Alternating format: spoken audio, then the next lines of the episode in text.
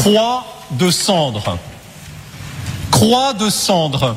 C'est un thriller médiéval édité en août dernier qui évoque la cité de Toulouse dans une période marquée par la guerre, la grande peste et une crise dans l'Église.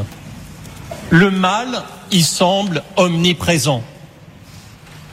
L'un des personnages centraux de ce roman est un dominicain, doté d'une forte corpulence, d'une intelligence fulgurante et du désir de servir l'Église. Voilà, frères et sœurs, quelques-unes des caractéristiques de Thomas d'Aquin. Mais non, le grand inquisiteur du roman est un esprit froid et manœuvrier. On ne trouve pas trace en lui de l'œuvre de la grâce, cet amour que Dieu répand dans nos cœurs et qui fait grandir en nous la vie divine. Quelle tristesse que de voir ce personnage rater l'essentiel. Et je m'interroge, est-ce que moi, je permets à la grâce d'agir en moi? Alors je regarde frère Thomas, devenu Saint Thomas. Au départ, c'était un homme comme vous et moi. Mais il a pleinement accueilli la grâce, coopéré sans réserve avec elle. Son humanité, alors transformée, est devenue comme un reflet de la gloire du Seigneur.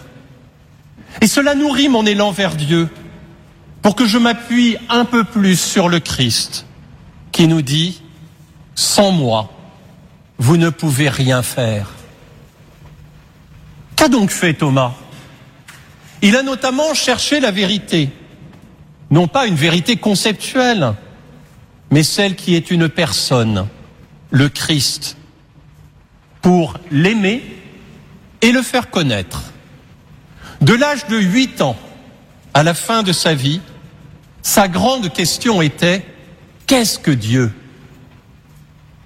Ayant reçu le talent d'une intelligence exceptionnelle, il l'a fait fructifier, travaillant sans relâche pour ne pas s'arrêter à des saisies trop partielles de la richesse insondable du Christ. Confiant que nulle intelligence ne peut saisir à elle seule le mystère caché depuis toujours en Dieu, il a étudié ce que les autres en disaient. Convaincu qu'il n'y a aucune connaissance qui soit absolument fausse et ne contienne une part de vérité, il a scruté tous les auteurs, faisant droit, selon le mode médiéval, aux débats, aux objections qui pouvaient être faites à la foi. De cela, frères et sœurs, nous pouvons tirer de nouvelles questions. Si notre intelligence est faite pour la vérité et connaître Dieu, quelle place, quel temps donnons-nous à la lecture de la parole de Dieu, à l'approfondissement du mystère de la foi? Quelle place laissons-nous au débat courtois qui écoute les arguments, les objections des autres pour mieux avancer sur le chemin de la vérité?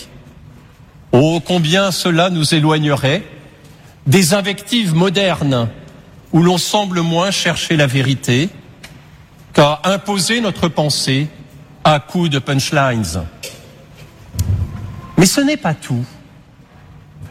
Confiante en la réalisation de la prière du Christ, pour que ses disciples soient consacrés par la vérité, frère Thomas a prié. Il a prié pour que l'intelligence lui soit donnée, que l'esprit de sagesse vienne en lui, pour avoir une idée juste qui soit à la mesure des dons de Dieu, et ainsi en parler avec justesse.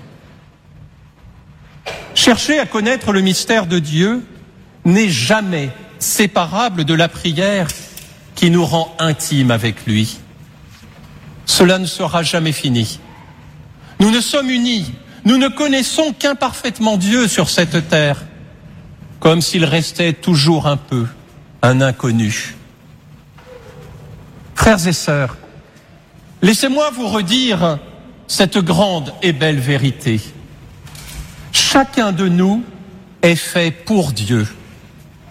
Dieu s'est fait homme pour nous diviniser, pour que nous le connaissions et pour que nous puissions le contempler face à face. C'est là notre bonheur. Saint Thomas l'avait saisi et il a mis dans cette quête toute son intelligence et tout son cœur. C'est là sa sainteté. Sur son lit de mort, il a prononcé ces quelques paroles. Jésus, que maintenant je vois comme voilé, quand sera ce que tant je désire? Te voir à visage découvert et être heureux par la vision de ta gloire. Et si, et si par son intercession, ce désir, cette quête devenait nôtre, pour que chacun de nous, nous devenions ce que nous sommes aux yeux de Dieu.